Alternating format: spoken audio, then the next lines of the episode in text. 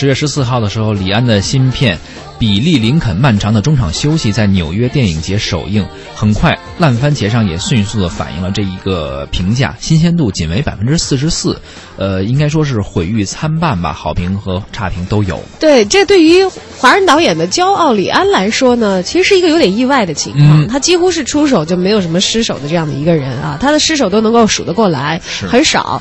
他应该是最成功的华人导演了，而且用的是前所未有的全新的技术手段。没错，这次用的是三 D 加四 K 加一百二十帧的电影，咱们来分着说一下。三 D 其实大家很熟悉了。四 K 现在也能看到，我们之前还请大家看过《长江图》。4K 的长江图对对北京电影院已经不多了，三 D 比较多，而且又是一百二十帧。现在我们看电影多少帧呢？现在是二十四二十四帧，对嗯，，一百二十帧。你想想，三倍以上啊，对五五倍倍五倍啊，对，差不多。那么十四号当天呢，李安的新电影《比利林恩的漫长中场休息》其实是没有公映的，嗯它是在这个纽约的电影节进行了首映。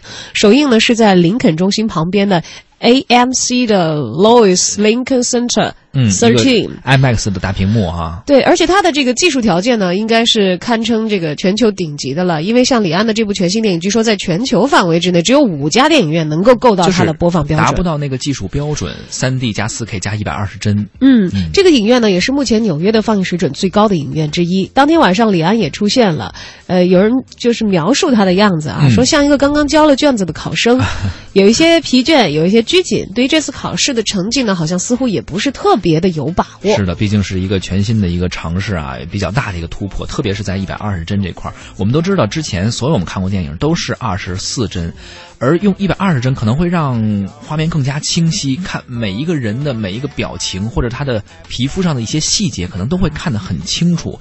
但是这种方式真的能够让观众沉浸下去，还是会让大家觉得太真实了，不像电影了，丧失一种电影感呢？嗯呃，也有很多网友啊，也看过之后，也是给出了一些评论。有的人就觉得说太太清晰了，用 “Oh my God” 这种这种这种词儿啊，说太清晰了，感觉演员仿佛就站在你的面前，所有的细节都一览无余。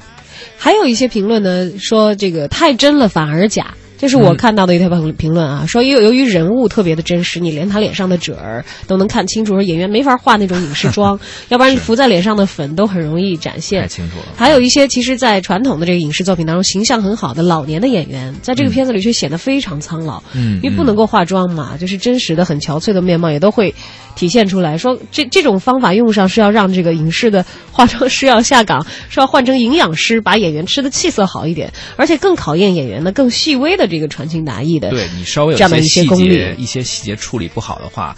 大屏幕，然后一百二十帧都能够捕捉得到，就是一点不可能那种面瘫式的表演是绝对没戏的。那所以其实有很多时候，这个观众的不满也来自于这些方面。有人说这个主角演的假，还有人说就这样的。一种新技术的观影体验让他觉得，因为太真反而假。说就像家里的大人带着我第一次去逛大中电器的液晶电视区，说由于太真实、太鲜亮了，所以有一种很奇怪、很出戏的感觉。差点撞上去是吧？太清楚了。哎，这种沉浸式的观影体验呢，很显然对于现在的观众们来说，还没有办法完全的沉浸下去啊，可能是太震撼了。当然，我们因为也没有看过，所以没有办法有一个特别客观和公正的评价吧。对，也不知道咱们北京有没有能够播这个一百二十帧四 K 的这个这个大屏这个大屏幕啊？有，嗯但是具体是哪儿，我还替大家打听打听啊。打听打听啊啊、因为据说在全国范围之内，只有北京和上海这两个一线城市具备有这样的放映条件的影院。就是每秒钟能够播放一百一百二十帧的画画面，而且是三 D 加上四 K，就是是大家习惯的那些，呃我们已经觉得够高大上的三 D，比如甚至三 D 加四 K 的影院、都没有办法满足他这部影片的这个所以也希望。呃有听友如果知道说咱们北京哪儿能看这个一百二十帧的这个电影，也可以发来留言啊，也跟我们大家分享一下。等到这个电影如果在北京上映的时候，我们可以去看一看。对，李安呢这次明显是做了一次大胆的尝试啊，当然也不一定就是收获好评。作为一个电影的实验者来说，相信对于这样的。情况啊，没有收获好口碑的情况，他可能也是有他的心理承受能力。而十一月十一号呢，该片将会在北美和国内同步上映。对于你是否接受这样的新技术所带来的观影体验呢？我们先在这里留一个问号：体验爽不爽？效果赞不赞？嗯表演好不好？十一月十一号之后，我们在节目当中哎再来探讨一下到时候。看一看。